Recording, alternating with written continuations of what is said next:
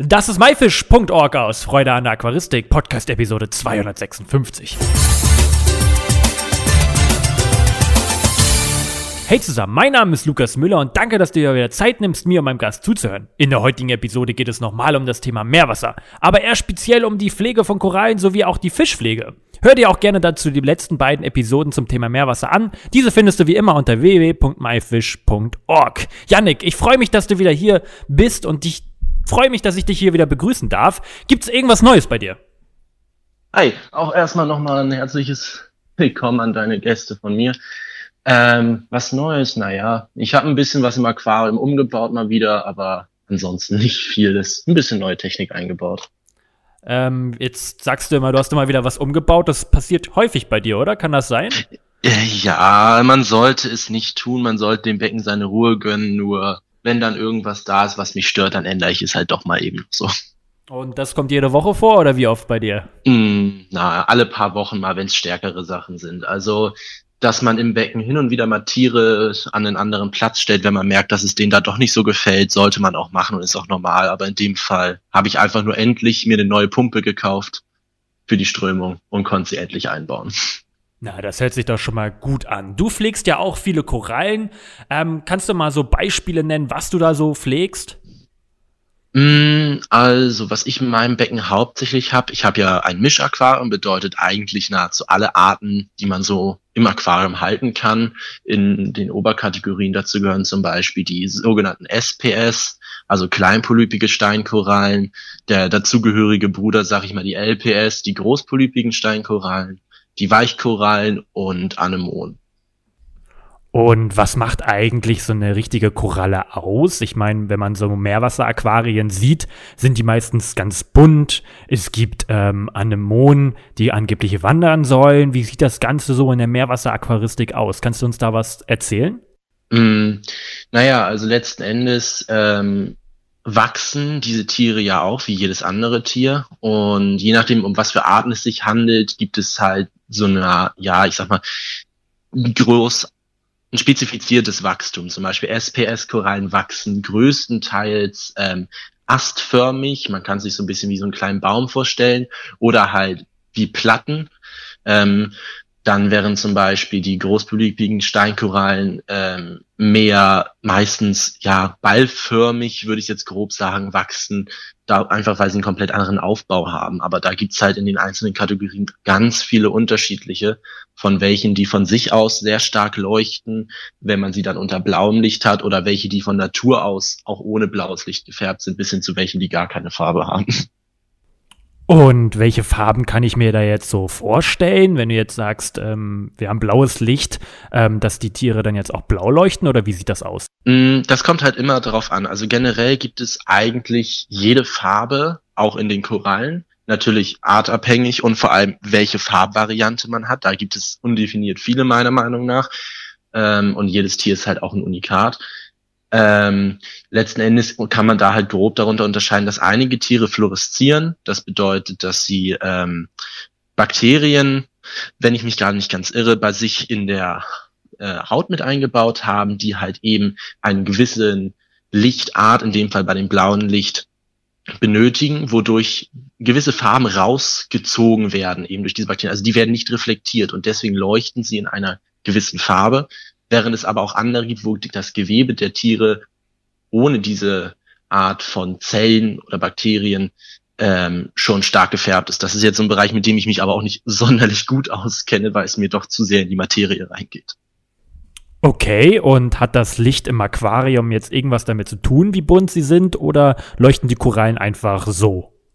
Ja, ähm, eben wie schon gesagt, also dieses fluoreszierende, dieses richtig knallige Leuchtende, was man auf vielen Bildern aus diesem Hobby halt auch sieht, sind in der Regel eben diese fluoreszierenden Korallen. Die leuchten auch nur so, wenn man eine Kombination aus blauem und violettem Licht über dem Aquarium hat, eben weil nur dadurch diese Farben rauskommen. Wenn man sich die unter einem ziemlich normal, also ziemlich weißem Licht anschaut, wirken sie meistens eher blass oder haben eine komplett andere Farbe. Okay, ja, sehr interessant. Sind das denn eher so Pflanzen oder kann man die eher als Lebewesen einstufen? Mm, Korallen laufen generell als Tiere. Wenn ich mich im Fachbegriff gerade nicht irre, sind die als äh, sessile Nesseltiere kategoriert, die zumindestens. Das Sessil steht dabei halt für standorttreu und Nesseltiere ähm, ist halt dann die Kategorie. Ähm, und es sind, wie du schon sagtest, halt auch wirklich Lebewesen. Also sie brauchen Nährstoffe, um zu überleben, natürlich auch wie ein Baum, aber werden halt doch eher noch als Tier kategoriert, auch wenn es eher eine Untergruppe ist. Mhm, okay. Wie ähm, pflegt man denn jetzt eigentlich Korallen? Muss man die am Ende pflegen? Ähm, wie machst du das? Mm, Korallenpflege hört sich immer so ein bisschen so an, wie als hätte man einen Hund, dem man Essen hinstellen muss und den man sauber halten muss. Bei Korallen läuft das Ganze ein klein wenig anders, wie man sich das ja vorstellen kann. Ähm, die Pflege bei Korallen ist letzten Endes die Pflege des Aquariums. Also diese Tiere benötigen, wie wir es ja auch schon im vorigen Podcast gesagt hatten, ähm, halt gewisse Werte von Nährstoffen im Wasser, die müssen in der Regel stabil sein und sie benötigen halt Licht. Der, also ein Großteil benötigt Licht. Es gibt auch welche, die es nicht benötigen.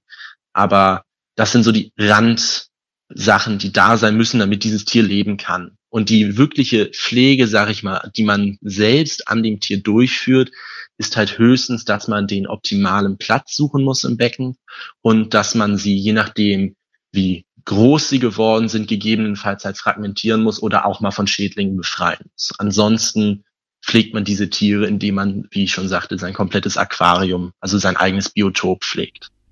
Du hast gesagt, richtigen Standort. Ähm, was kann man darunter verstehen? Braucht jeder einen anderen Ort oder wie, wie ist das?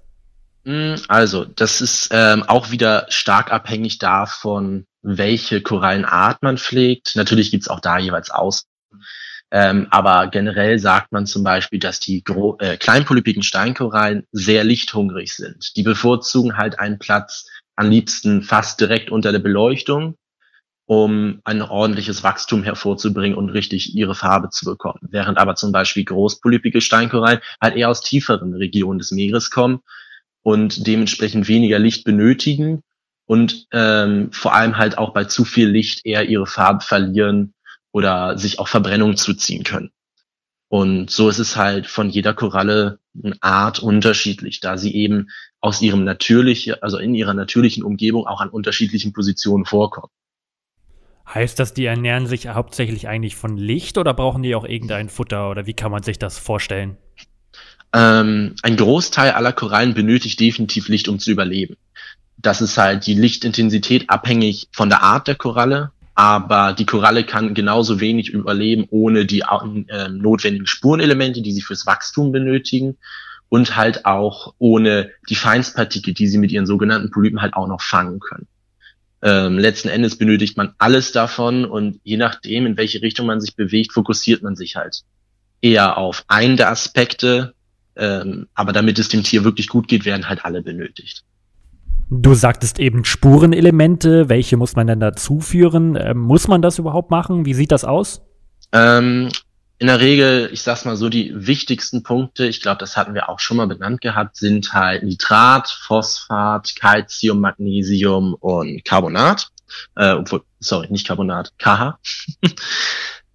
ähm, und das sind die Nährstoffe, die dauerhaft verbraucht werden, um halt zu wachsen. Phosphate und Nitrate werden eher als Nahrung, sag ich jetzt mal, der Tiere angesehen, während äh, die anderen drei genannten für das Wachstum benötigt werden, damit sie ihr Kalkskelett bilden können.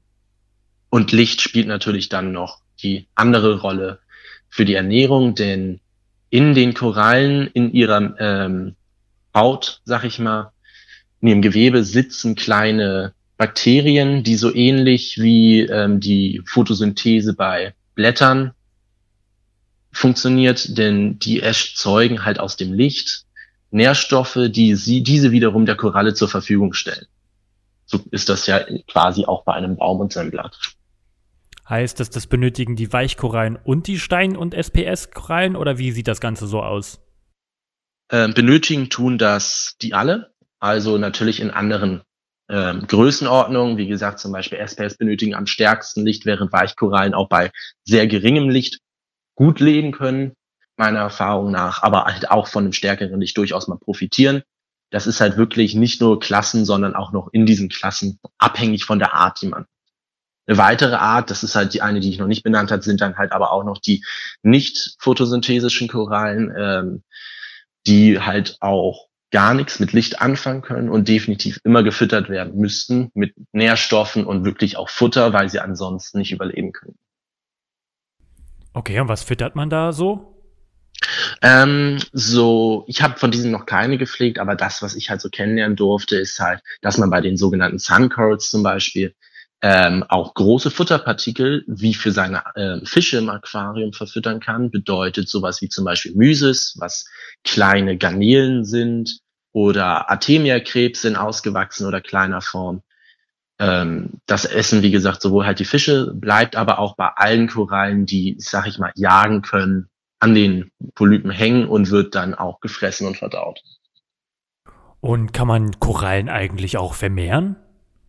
Ja, das äh, geht durchaus. Ähm, das ist halt auch immer ein klein bisschen unterschiedlich je nach Art. In der Regel vermehrt man eine Koralle im Hobby durch Fragmentierung. Was bedeutet, man entfernt ein Stück der Koralle, setzt dieses an einen neuen Platz. In der Regel sind das die sogenannten Ablegersteine und lässt sie dort einfach weiter wachsen. Und wenn man da aufpasst, dass dem Tier halt dabei nichts passiert, funktioniert das auch immer ziemlich gut.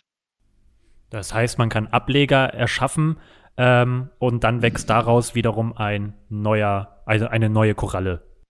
Genau. Ähm, das hat schon eher fast was mit Klonen zu tun, sag ich mal, weil natürlich die Biologie des Tiers genau dieselbe ist. Ähm, weswegen im Hobby diese sogenannten Masterpieces, die es ja gibt, also diese wirklich sehr überteuerten Korallen teilweise, halt eben diesen Preis haben, weil dieses Tier irgendwann mal gefunden wurde, sag ich mal, und wirklich alles, was im Handel erhältlich ist, diesem Far in dieser Farbe, wirklich nur auf dieses Tier zurückzuführen ist. Oha, Mann, interessantes Thema. Sag mal, wie oft pflegst du denn jetzt selber so deine Korallen? Mm, ich würde sagen, so Meerwasseraquarium zu haben, ist eigentlich so ein 24 Stunden am Tag Job. Ähm, zumindestens, wenn man das Hobby so macht wie ich. Für mich ist es halt das ganze Aquarium eher wie ein Haustier und wenn ich morgens runtergehe, gucke ich als erstes ins Aquarium, ob ich irgendwas sehe, was falsch ist oder was nicht stimmt. Und das eigentlich immer, wenn ich vorbeigehe. Aber so die richtigen Pflegemaßnahmen, sag ich mal, abseits vom, natürlich, wie eben schon gesagt, überprüfen zwischendurch, ob irgendwas ist oder wenn dann was ist, kurz eingreifen. Äh, nehmen bei mir in der Woche ein paar Stunden ein. Dazu gehören halt die regelmäßigen Wassertests, der Wasserwechsel und halt auch das tägliche Füttern der Fische und Korallen. Ah, da kommen wir mal zum Thema Fische. Ähm, da muss ich ja bestimmt auch die Tiere pflegen. Wie sieht das Ganze so aus? Was muss man da beachten? Welche täglichen Aufgaben gibt es bei der Fischhaltung und Pflege? Mm, die Fischhaltung unterscheidet sich durchaus gar nicht so viel wie äh, von der im Süßwasserbereich. Die wichtigsten Sachen sind halt eigentlich natürlich, dass die Fische ausreichend Futter haben, ähm, das gestaltet sich bei einigen Arten im Meerwasserbereich ein bisschen komplizierter noch als im Süßwasserbereich, da zum Beispiel die Gruppe der Antiasse, das sind Riffbarsche unter hauptsächlich, ähm, mehrfach am Tag am besten Futter benötigt, weil sie halt zu den sogenannten Dauerfressern gehören und deswegen halt nicht unbedingt für jedes Aquarium geeignet sind, weil man halt den ganzen Tag über eine Futterquelle zur Verfügung stellen muss. Ähm, ansonsten muss man halt nur darauf achten, dass der Fischbesatz dem Korallenbesatz im Aquarium angepasst ist, sofern man halt beides hält. Weil es gibt sowohl Fische, die gehen gerne auch mal an Korallen, wenn sie Hunger haben, aber es gibt halt auch Korallen, die sich gerne mal kleine Fische schnappen, wenn man nicht aufpasst. Wie eine Koralle schnappt mir ein Fisch weg. Ja, wenn man unter anderem, also hauptsächlich Anemonen pflegt zum Beispiel. Anemonen sind unter anderem halt Räuber. Sie haben ähm, Nesselnstärke, also generell sie haben Nesseln. Und wenn ein Fisch gegenschwimmt zum Beispiel und er halt nicht, sag mal, stark genug ist, sich selbst zu befreien, bleibt er quasi an den Tentakeln der Anemone hängen und wird dann halt gefressen und verdaut. Das ist wie ein ganz normales Raubtier, sag ich mal. Was muss man denn eigentlich so, also was fütterst du denn so deinen Fischen und ähm, muss man da irgendwie was Bestimmtes beachten? Frostfutter, wenn welches? Ähm, dann habe ich schon mal gehört, Vitamine kann man hinzufügen. Ähm, wie machst du das und was würdest du empfehlen? Ähm, Meerwasserfische sind generell eher anfällig teilweise für Krankheiten, wo es halt auch die üblichen gibt, wie zum Beispiel Pünktchenkrankheit, die man sehr gut aus dem Süßwasserbereich kennt. Nur dass es teilweise ein bisschen schwächere oder stärkere Verläufe im Meerwasser geben kann. Erfahrungsgemäß bei mir zumindestens. Ähm, ich persönlich finde immer eine Variation von Futter sehr wichtig, weil du willst auch nicht jeden Tag dasselbe essen. Und wenn ein Fisch jeden Tag dasselbe bekommt und wirklich nur exakt dieselben Nährstoffe, kann es halt auch schnell mal zu Mangelerscheinungen führen, die zu Ausfällen führen kann im Aquarium. Deswegen bevorzuge ich halt, wie gesagt, eine Kombination verschiedener Futtersorten. Ähm, am liebsten füttere ich eigentlich das sogenannte Frostfutter. Da gibt es täglich ein bis zwei von diesen kleinen Würfeln, in denen man das erkaufen kann. Und da verschiedene Arten des Futters. Ich kombiniere in der Regel halt Mysis, Artemia und Krill, ähm, um halt eine Abwechslung zu machen im Aquarium, damit die Fische was anderes auch mal fressen. Und gelegentlich gibt's halt auch noch in Pelletform allerdings Algenfutter, weil manche Fische auch omnivor sind und somit sowohl Fleisch als auch pflanzliche Nahrung nehmen oder halt auch nur pflanzliche. Da muss man halt immer darauf achten, dass man seinen Fischen auch wirklich das richtige Futter zur Verfügung stellt. Und wie du sagtest, es gibt halt auch so Vitaminpräparate natürlich. Ähm, die kann man benutzen. Das habe ich auch eine ganze Zeit lang getan. Allerdings bin ich der Ansicht, dass je nachdem, was man halt pflegt, das handelsübliche Frostfutter und natürlich auch abhängig von welcher Marke und Qualität das ist, noch ausreichend Vitamine hat. Wenn man allerdings der Meinung ist, dass das Not tut, dass man seinen Tieren noch mehr Vitamine zur Verfügung stellt, gibt es dafür, wie gesagt, Präparate, die man mit dem Futter vermischen kann. Mhm. Und was für Vitamine kann man da nehmen? Du sagtest ja, du hast selber mal welche verwendet. Welche hast du verwendet? Ähm, also was es jetzt exakt für Vitamine sind, muss ich sagen, kann ich nicht sagen. Das ist halt natürlich immer abhängig vom Hersteller und wird in der Regel auch nicht wirklich draufgeschrieben, weil es deren Geheimnis ist, sag ich mal. Ähm, das sind in der Regel Tropfen, die man direkt ins Aquarium tropfen kann oder halt ins Futter tropfen kann äh, um das umzurühren, dann ganz normal einziehen zu lassen und dann so zu verfüttern. Ähm, was man halt abseits von den wirklich dafür produzierten äh, Vitaminen gerne verwendet, ist zum Beispiel Knoblauchextrakt. Stinkt zwar schön, aber hat halt auch viele Vitamine und hilft auch meiner Erfahrung nach sehr gut bei der Bekämpfung von Krankheiten, also wenn man einen angeschlagenen Fisch hat. Oder halt auch zuckerfreies Sanistosol wird gerne verwendet. Das ähm, ist halt auch eigentlich eher ein Zusatzstoff für menschliche Nahrung, funktioniert aber genauso gut auch für die Tiere. Ich kann jedem nur raten, probiert es mal aus. Ich habe keine schlechten Auswirkungen bei meinen Tieren gesehen, allerdings ehrlich gesagt auch keine besseren. Also bei mir wäre es dann in dem Fall einfach nur unnötiges Geld, Geldrauswerferei gewesen.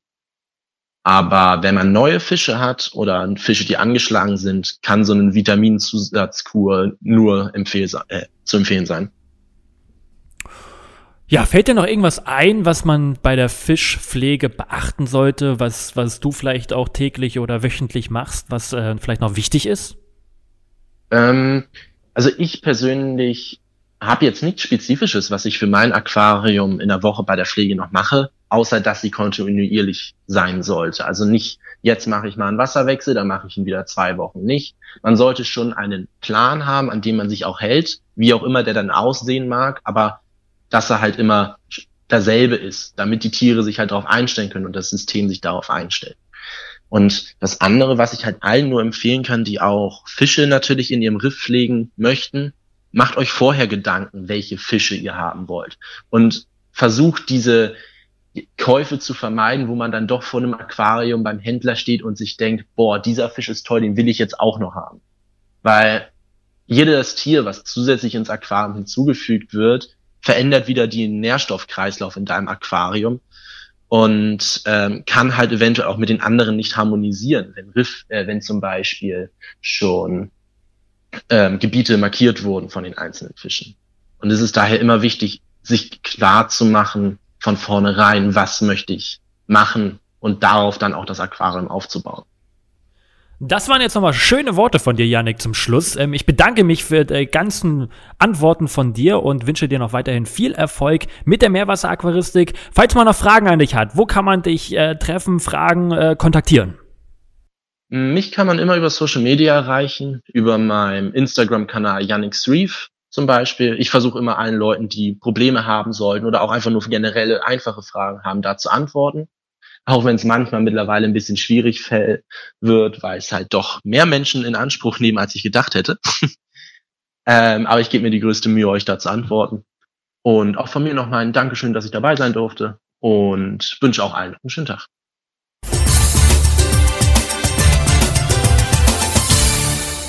Das war myfish.org aus Freude an der Aquaristik. Danke, dass du dir Zeit genommen hast, dir diesen anzuhören. Ich hoffe, du konntest einige Infos aus dieser Episode mitnehmen. Alle weiteren Infos zu dieser Episode mit Bildern und Links findest du wie immer unter www.my-fish.org slash Episode 256. Wir hören uns nächsten Freitag wieder. Danke und tschüss, bleibt alle gesund. Euer Lukas.